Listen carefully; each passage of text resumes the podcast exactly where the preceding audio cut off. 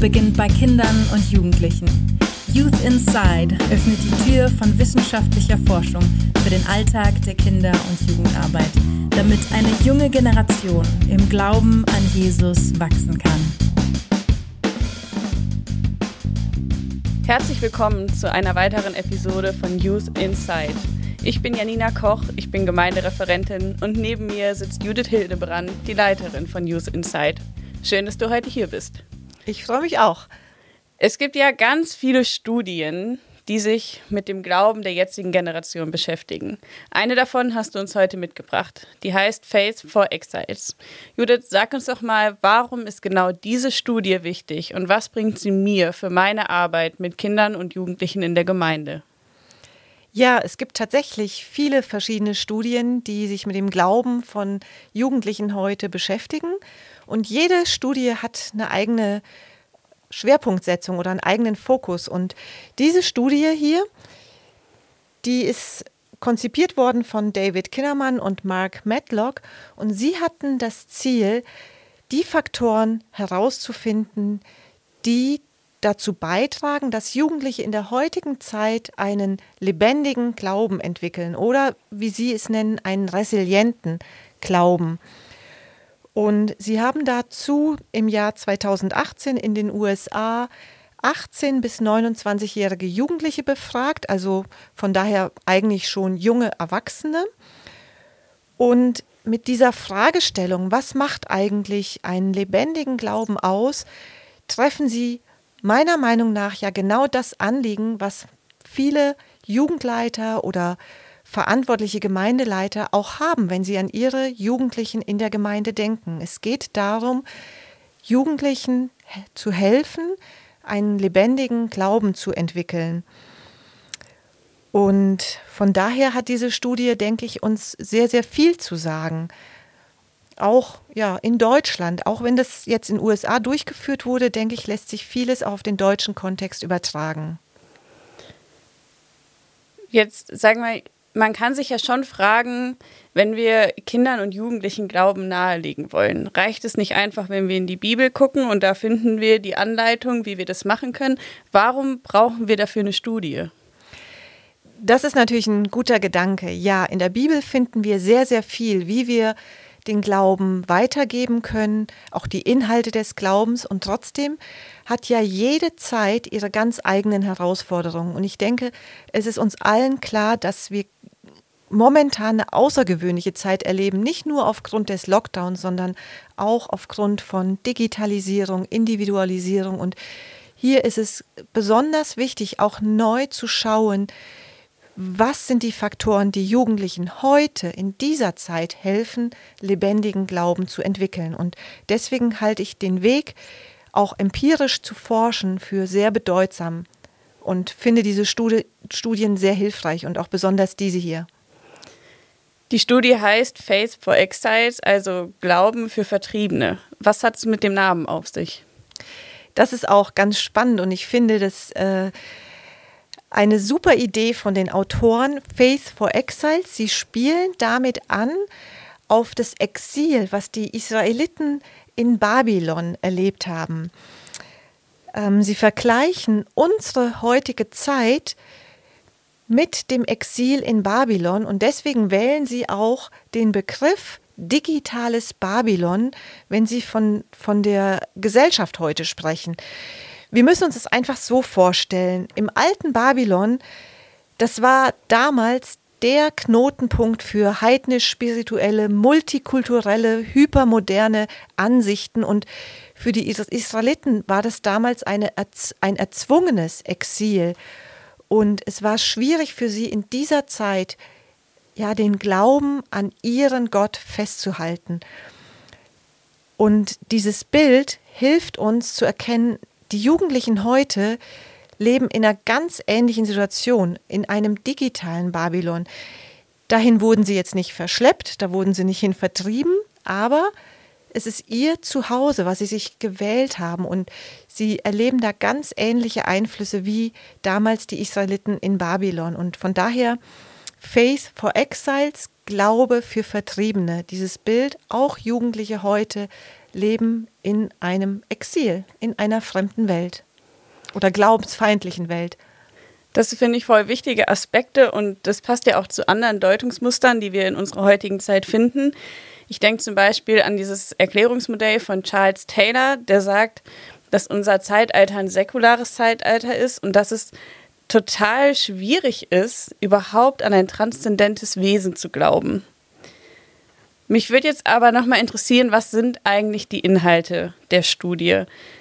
Was kamen da für Ergebnisse raus? Was sind zum Beispiel so Faktoren für diesen resilienten Glauben, den du angesprochen hast? Ja, die haben insgesamt fünf Faktoren festgestellt, die man als die Faktoren bezeichnen kann, die Jugendlichen helfen oder wie Jugendliche lebendigen Glauben erleben. Und ähm, das Erste, was ähm, herausgefunden wurde, ist, dass diese Jugendlichen sagen, sie empfinden ihre Beziehung zu Jesus als etwas ganz Positives für ihr Leben.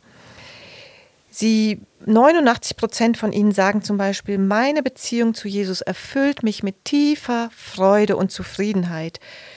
Oder was Jesus sagt, ist relevant für mein Leben. Und für 91 Prozent von ihnen ist Lobpreis nicht nur einfach ein Event, sondern ein Lebensstil. Also das ist eigentlich so der erste Faktor. Weitere Faktoren sind, diese Jugendlichen ähm, haben ein kulturbezogenes Urteilsvermögen. Das heißt, sie wissen, wie sie ihren Glauben auch in diesem säkularen Kontext treu leben können.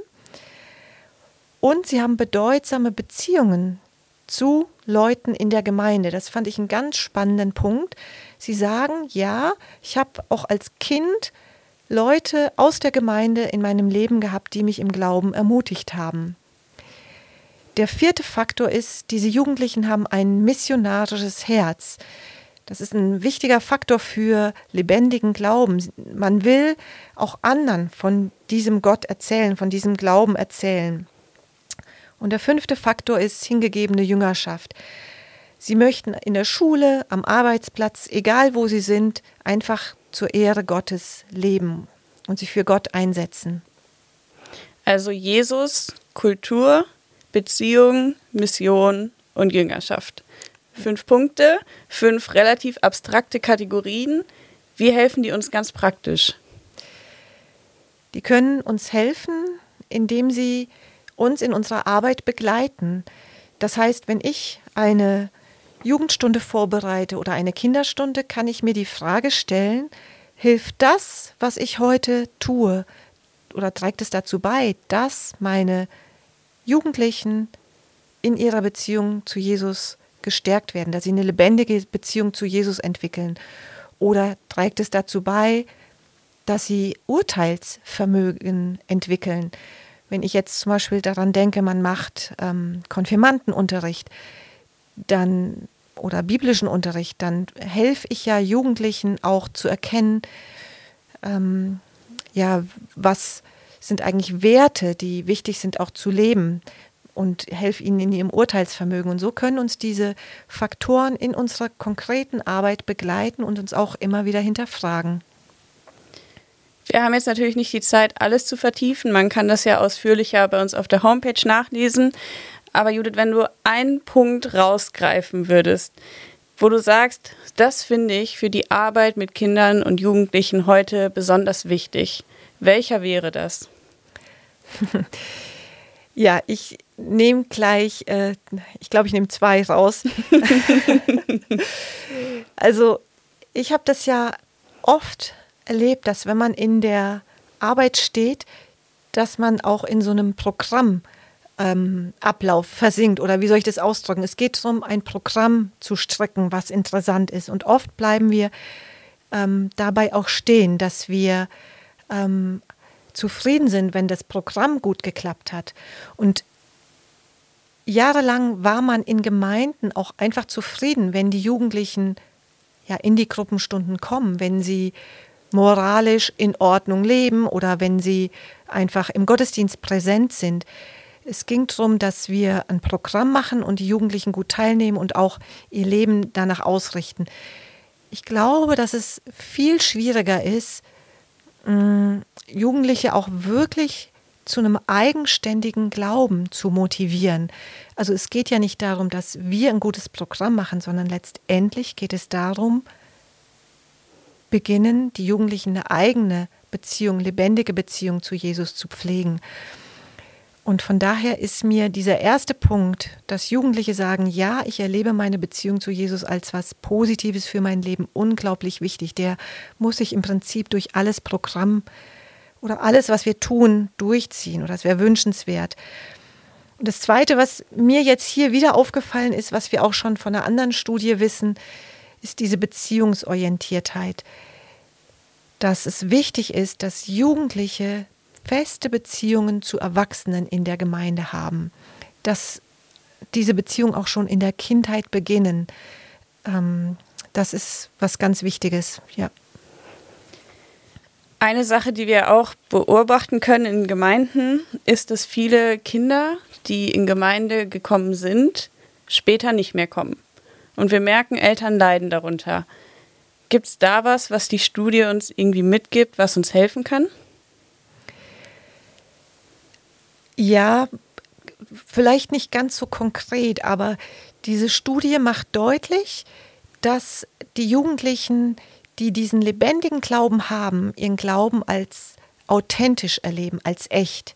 Da ist was wirklich Echtes. Und wenn wir heute erleben, dass Jugendliche nicht mehr in die Gemeinde kommen, können wir davon ausgehen, sie haben diesen Sprung nicht geschafft. Der Glaube ist nicht zu etwas geworden, was ihnen persönlich ähm, wirklich viel bedeutet. Und ähm, von daher würde ich sagen, wir können anhand dieser Studie ganz neu auch darüber nachdenken, wie lässt sich dieses Authentische fördern, weil Jugendliche, wenn sie merken, das bringt mir nichts, ähm, das Programm oder ähm, das, was mir geboten wird, dann bleiben die einfach weg. Mhm. Und das ist auch das, was an vielen Orten erlebt wird, ja.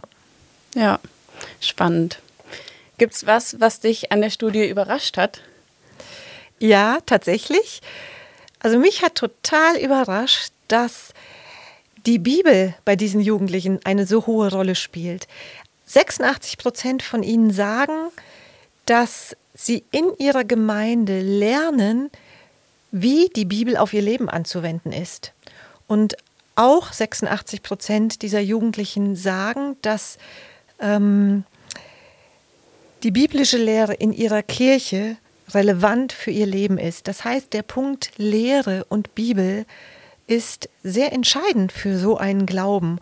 Und das hat mich überrascht, weil das passt eigentlich gar nicht zu unserer heutigen Zeit, ähm, wenn man an Individualisierung denkt und dass Normativität abnimmt. Ähm, aber es gehört zu einem solchen Glauben dazu. Super, vielen Dank dir, Judith dass du uns Einblicke gegeben hast in die Ergebnisse dieser Studie. Wenn du noch mehr über die Studie oder auch über andere lesen möchtest, dann findest du das alles auf unserer Homepage youthinsight.de. Cool, dass du dabei warst und bis zum nächsten Mal.